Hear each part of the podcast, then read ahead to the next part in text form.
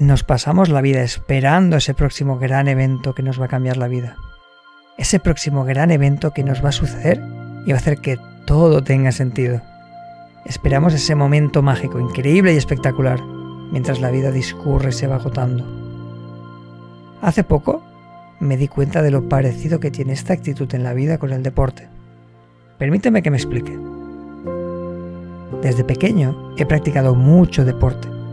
Era el típico niño que, cuando había una pelota en el colegio, dejaba lo que fuera para ir a jugar. El deporte me apasiona y eso me ha llevado a estar en muchos equipos, entrenando y compitiendo. He pasado por muchos deportes distintos: waterpolo, baloncesto, pádel, vóley y un largo etcétera más. Es algo que siempre me ha acompañado y, hoy en día, aún tiene un lugar importante en mi vida. Y algo que he notado, con el paso de los años, es cómo nos gusta la idea de hacer la jugada espectacular o definitiva. Esa jugada que es impresionante con la que siempre soñamos, en la que nos imaginamos haciéndola de forma que todo el mundo que está mirando se queda con la boca abierta. Esa jugada que deja al rival hecho polvo. Esa jugada que todos tus compañeros vienen a felicitarte porque ha sido impresionante. En el fútbol sería meter un golazo por la escuadra, en el baloncesto meter una canasta increíble, en el pádel hacer una dejada que deja a tus rivales congelados, en el vóley hacer un remate poderoso que no deja reaccionar al rival. Personalmente, lo he vivido en cada deporte que he hecho. He soñado y ensoñado con ello constantemente. Marcar la diferencia, dejar a los demás boquiabiertos, hacer algo espectacular. Y a la mayoría de gente que conozco les ha pasado lo mismo. Pero con los años he aprendido algo que de pequeño no era capaz de entender. Hacer la jugada espectacular está bien, es muy satisfactorio y está bien para impresionar a los demás. Pero si quieres ganar, no es suficiente. Y siempre pasa lo mismo, da igual de qué deporte hablemos. Si quieres ser bueno, si quieres competir, si quieres que las cosas salgan bien cuando juegas, esa jugada espectacular nunca es suficiente. Puedes marcar un golazo por la escuadra, que si el rival te marca 3, has perdido. Puedes meter una canasta increíble, pero si el rival mete más, se queda como algo bonito y punto. Puedes rematar muy fuerte en volei, que si tu rival sabe recibir esos remates, vas a perder. Jugar bien, ser bueno en un deporte, implica un montón de pequeños detalles que uno tiene que aprender a hacer y dominar. Y son detalles que no son glamurosos como ese jugador con el que siempre hemos soñado pero son infinitamente más importantes. Son todas esas pequeñas cositas que dan sentido al juego. Cómo te posicionas, cómo colocar tu cuerpo, la técnica que usas, entenderte con los compañeros, leer el partido, saber los gestos técnicos básicos y un montón más. Cada uno de estos detalles te pone en una mejor posición para lograr tu objetivo. Con cada uno de estos detalles eres mucho más efectivo. Con cada uno de estos detalles es mucho más probable que puedas ganar el partido. Y con cada uno de estos detalles estás mucho más cerca de poder hacer esa jugada que será decisiva e impresionante. Cuando vas sumando todos estos detallitos, estos intangibles, estos invisibles, se produce algo realmente increíble y es que empiezas a fluir y juegas dando tu mejor versión, haciendo todas las cosas necesarias para que el juego vaya en tu favor. Como te decía, nada de glamour, todo muy básico, pero que sin esa base lo demás no puede llegar.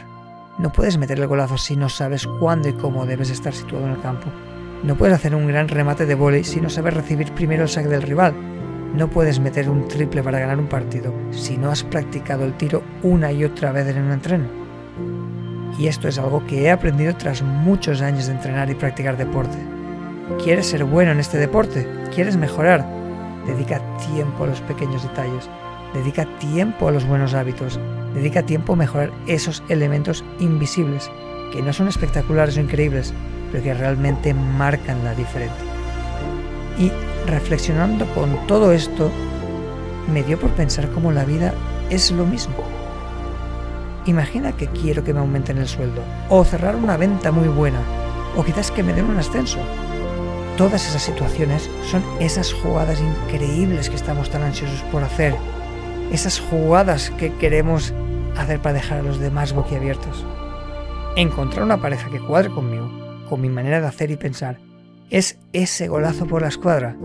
Mejorar la comunicación con mi hijo, que está muy rebelde, es ese remate increíble e imparable en el vóley.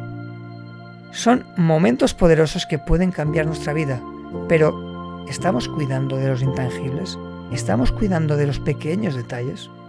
Obviamente quiero ganar más dinero, pero ¿estoy llevando a cabo todos esos pequeños pasos que me van a poner en la posición adecuada para poder ganarlo? Sería ideal encontrar una pareja con quien me entiendo, pero ¿me estoy trabajando para ser la persona que encaja y cuadra con la pareja de mis sueños? Me encantaría tener mejor relación con mi hijo, pero estoy creando los hábitos adecuados para que podamos acercar posturas y lleguemos a entendernos. Creo que se entiende. Está muy bien desear y perseguir metas y sueños, pero ¿qué estoy haciendo yo para que esto suceda? Tenemos esta tendencia a esperar al gran próximo evento que nos va a cambiar la vida o que va a dar sentido a nuestra vida. Pero esa actitud lo único que nos aporta es una postura pasiva ante la vida, una actitud de espera al momento adecuado cuando no están las circunstancias adecuadas para que se dé este momento.